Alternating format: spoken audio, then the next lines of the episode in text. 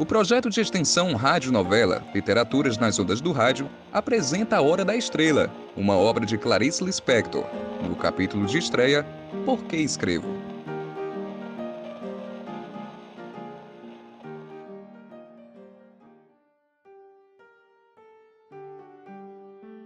Faz horas que ele está parado em frente à máquina de escrever. Olha para ela, começa a apertar os botões e para. Tira o papel, amassa e volta a olhar para a máquina. O calor do escritório fechado fazia o escritor Rodrigo SM ficar ainda mais inquieto. Pode entrar. Atrapalho algo, meu amigo? Não tem nem o que atrapalhar, mano. Há horas que eu tô aqui agoniado e não sai nada. Bloqueio criativo? Antes fosse. Essa garota, ela clama pra sair. Que garota, Rodrigo? Essa infeliz que tá dentro de mim. Me olho no espelho e vejo ela. Meu amigo, seria um caso de loucura? O simples ato de existir é tido como um caso de loucura, meu caro Armando. Coisa de doido. Porque parece mesmo coisa de gente doida. Existir não é lógico. Então são devaneios de um escritor angustiado. Já entendi. Rodrigo continuou a desabafar com Armando, que ouvia tudo atentamente. Essa garota é uma coitada.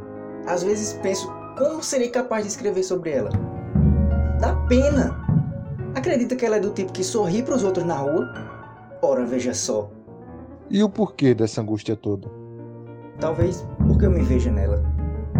Conheço todos os detalhes dessa nordestina. Deve ser o tempo. Esse escritório tá um forno de tão quente. Acalme-se, ela vai sair. Às vezes sinto que não. Me lembro daquela história do velho que teu pai contava pra gente quando crianças. Se recorda? Sim, do velho com medo de atravessar o rio e que pegou uma carona nas costas de um jovem que também precisava chegar a outra margem. E no fim das contas negou-se sair de cima dele pelo conforto de ser carregado. É isso que tá acontecendo comigo. Sinto essa datilógrafa em meus ombros e ela não quer descer. Rodrigo, bloqueios acontecem. Não percebe que não se trata de bloqueio? Sei toda a história dessa garota. Mas enquanto te falo isso, é como se um tambor ressoasse na minha cabeça. Então leve o fim desse toque de tambor que lhe angustia como o início dessa história. Quando ele parar, será sinal de que tudo vai fluir. Pois bem, lhe deixarei trabalhando. Passa aqui mais tarde e a gente bebe um uísque. Quem sabe me fala mais dessa garota.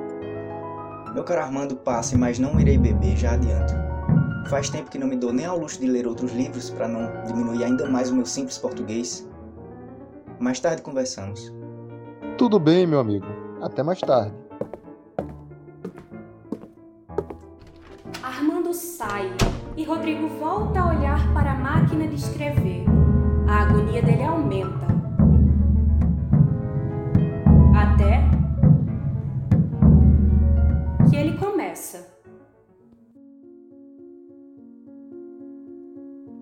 A história que finalmente começarei a narrar para vocês trata-se de uma garota magrela e ingênua, que clama desesperada para sair da mente desse escritor. Uma datilógrafa do Alagoas, digna do ódio e irritação simplesmente por acreditar e ter fé nas pessoas. A garota trabalha como datilógrafa e, vejam só, não sabe datilografar. Isso explica o insulto do chefe dela durante um dia de trabalho. Na firma de representantes de tijolos de Raimundo Silveira, o clima não era dos melhores. Você continua errando. Olha isso, tudo troncho. E sujo ainda por cima. Quer ser colocada no olho da rua, é? Me desculpe o aborrecimento, seu Raimundo. Raimundo, que já estava saindo, surpreendeu-se com a inesperada delicadeza daquela moça. Um pouco sem jeito, mas ainda bruto, deu a ela o aviso. Trate de aprender com glória, seu colega. Como faz um bom trabalho. A demissão não vai ser agora, ainda é capaz de demorar um pouco. Agora ao trabalho.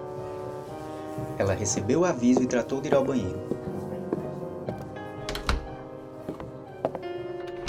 A garota estava atordoada. Não sabia bem o que pensar. Ao olhar-se no espelho, apenas se perguntou: Onde está a minha imagem? Passado o devaneio, viu aos poucos o seu rosto nada harmônico. Nariz grande, dentre tantos outros defeitos. Sou tão jovem, já cheia de marcas da idade. Que sonho! Eu ser o vampiro que tia Adélia sempre vivia me assustando quando criança. Dizem que vampiros, aqueles que sugam sangue de suas vítimas, não têm reflexo no espelho. Daí vem o desejo dessa moça de não se enxergar. Rodrigo para por mais um instante. Estava com raiva e não sabia de quê. Na verdade, sabia. Era a raiva da garota. Como alguém pode ser assim? Não reagir diante de injustiça, ser mansa, benevolente. Onde está um pouco de sua fibra? Ele respira um pouco, pois já sabia a resposta. Por mais que o irritasse, essa era a essência da garota. Era obediente a tudo. Agora tranquilo, ele volta a escrever. Essa moça tem maus antecedentes, os quais me alongarei mais adiante. O que posso dizer é que ela é desprovida da coisa delicada que chamamos de encanto. Manchas no rosto e até um pouco grudenta, pois raramente se lavava. A colega de quarto dela sabia bem disso e até falou sobre isso com uma de suas amigas. Às vezes, eu penso em falar a ela, sabe? Mulher, vai tomar um banho.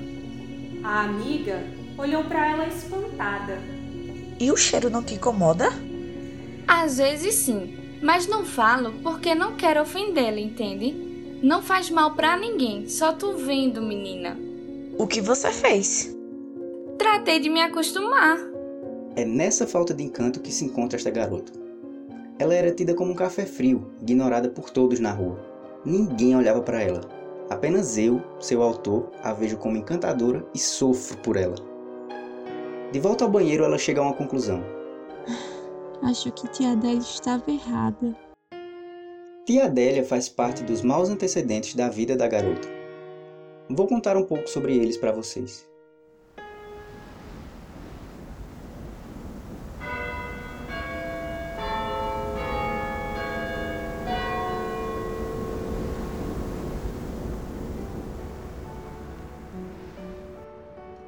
Vem do sertão do Alagoas, lá longe.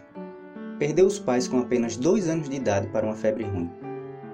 Muito tempo depois foi para Maceió com a tia Adélia, uma beata, mas única parente viva.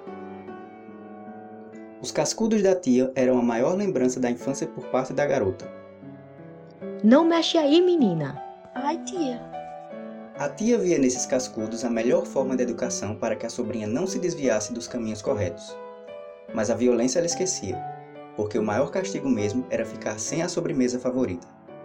Eu posso comer queijo com goiabada hoje? Quer ficar com briga na barriga, menina? Só fala em doce. Não vai e pronto. Tá de castigo. Deixar a sobrinha sem queijo com goiabada se tornou o castigo favorito da tia Adélia. A menina nunca parou para perguntar o porquê de ser tão castigada. Ela simplesmente não sabia. Tem coisas que é melhor a gente não saber. Esse não saber pregado por Dona Adélia não era de todo mal. Tem coisas que sabemos sem que nos ensinem, e a garota sabia de muita coisa. Não sabia, como todo mundo, como iria morrer. Apenas imaginava ter o papel de uma estrela, pois na hora da morte a pessoa se torna uma brilhante estrela de cinema. Será meu momento de glória e prestígio? Ela não era como as crianças da idade dela. Falava pouco se fôssemos comparar. Ah, e morria de vontade de ter um bicho de estimação. Bicho? Tá doida? Mais uma boca para comer. Mal tenho dinheiro para alimentar nós duas. Quem dirá um bicho? Então a menina começou a pensar que só lhe cabia agora criar pulgas, pois não merecia o amor de um cachorro. A única coisa que ela não pegou de tia Adélia foi sua devoção cega às coisas religiosas. Um dia, apressada como sempre, tia Adélia deu à garota um aviso. Vamos para o Rio de Janeiro. Arrumei um emprego para você. Temos que ir embora daqui. Após a viagem, a tia morreu. E ela ficou sozinha, morando apenas com quatro colegas de quarto num local mal cuidado. E aqui voltamos, para a garota de hoje. Quem sou? Afinal de contas. Escreva essas palavras e, como você me pergunta, quem é essa garota? Eu sei quem é. mas não consigo sanar a dúvida de vocês, caros leitores, agora.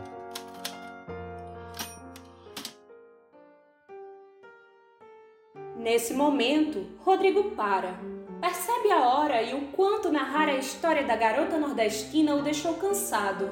Talvez por hoje era só. Mas, como um bom autor, a personagem clama para ter a história contada e amanhã ele continua. Talvez daí sabemos quem é essa garota. Não perca o próximo capítulo de A Hora da Estrela. O curso de Comunicação Social do Centro Acadêmico do Agreste, da UFPE, apresentou A Hora da Estrela, adaptação em formato de rádio-novela da obra de Clarice Lispector.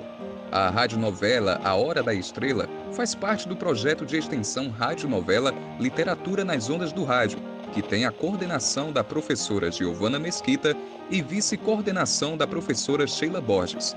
A adaptação tem produção dos estudantes Gabriel Pedrosa, Sara Rego, Vitória Lima, Victoria Melo, Cecília Távora, Emily Monteiro e Lucas Santos.